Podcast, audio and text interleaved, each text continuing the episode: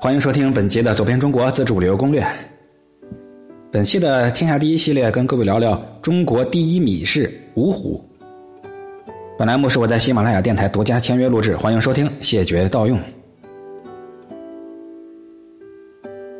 芜湖市呢，是一座具有两千多年历史的古城，是我国长江流域的著名商铺，坐落在长江下游的南岸，地处长江、青叶江的交汇口。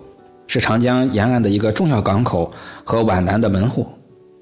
这芜湖呢，它历史很悠久，在春秋的时候呀，就是吴国的西陲重镇，因为地势低洼，鸠鸟云集，俗名也叫鸠兹。从汉代起呢，又因为地卑蓄水而生吴藻，所以改名叫芜湖。唐诗人刘秋在《过芜湖的》一诗中就有“百里芜湖县，封侯自汉朝”之句，可见芜湖这个名啊，在两千多年前就有了。这芜湖它地处物产丰富的江南水乡，是一座古老的商业城市。唐朝的时候，芜湖有“近海鱼盐富，平淮树麦饶”这样的称号。宋朝之后呢？芜湖的发展成为安徽大江南北的米粮、食盐、木材、钢铁和多种的手工业品的集散中心。据舟车之会、货殖之富、衣冠文物之盛，亦与州郡同，说明芜湖当时相当繁荣。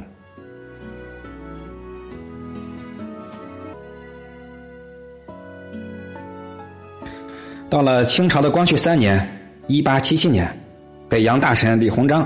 奏准了朝廷，将镇江的七号口米市迁到了芜湖，这样逐渐形成了巨大的米业市场，成为中国四大米市之一。呃，也算是四大米市之首吧。他们分别是芜湖、九江、长沙、无锡。后来呢，被誉为中国第一米市。在那个时候，芜湖城内有米商五十多家，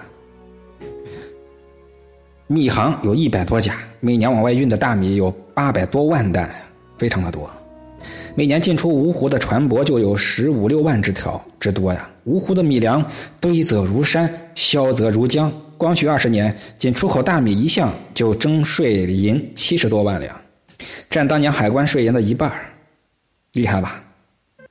这米业的兴起呢，促成了百业兴旺。十九世纪末二十世纪初，芜湖的商界围绕着米粮贸易和加工发展起来，八十多个行业，五千四百多家商店，数量之多也是皖省之冠。这时的芜湖已经成为楼台陈列、市陈鳞次、百货祥集，贸易往来是声势若潮，窒息不休。啊，一直到天很晚了。深更半夜还在交易呢。现如今的芜湖也变成了一个工贸并举、综合发展的一个沿江港口城。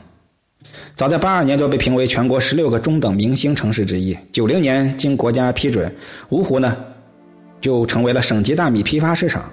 附近的巢湖、安庆、池州、宣州等地区，每年十多亿公斤的稻米都在芜湖流通。这个地方的市辖三县一郊也有四亿多公斤的优质。米源外调，跟米配套的基础设施和服务体系也非常的完善。同时呢，还逐步建成了全国最大的瓜子市场以及农副产品批发市场、小商品市场。有着“小上海”之称的芜湖，与当年的繁华相比，绝对的有过之而无不及。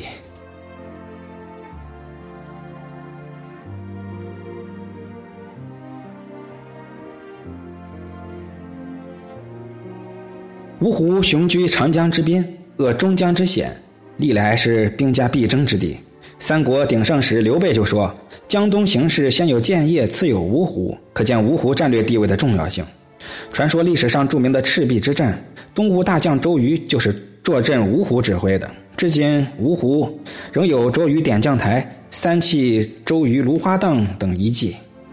因为这里两宋的时候已经是沿沿江的一个名城了，很多的风景名胜很早就形成，比如神山、赭山、陶塘等等这个公园。现在最主要的还有这个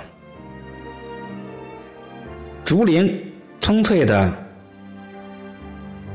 有小九华之称的广济寺，还有湖水清澈平静的镜湖，还有呢被称为江上芙蓉的中江塔，有最富传奇色彩的神山，有怪石嶙峋、古树苍翠的金山，以及丁塘公园、九莲塘公园等。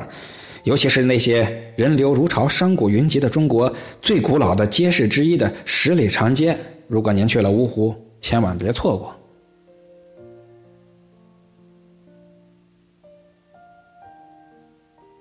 本集啊，就跟各位聊到这儿。我的微信是标题的后十个字母。我们的四海春旅游文化美食协会，欢迎各位的报名。好，咱们本集就是这样了。各位有空的话，不妨帮我多多转发、分享、点赞、关注。拜拜。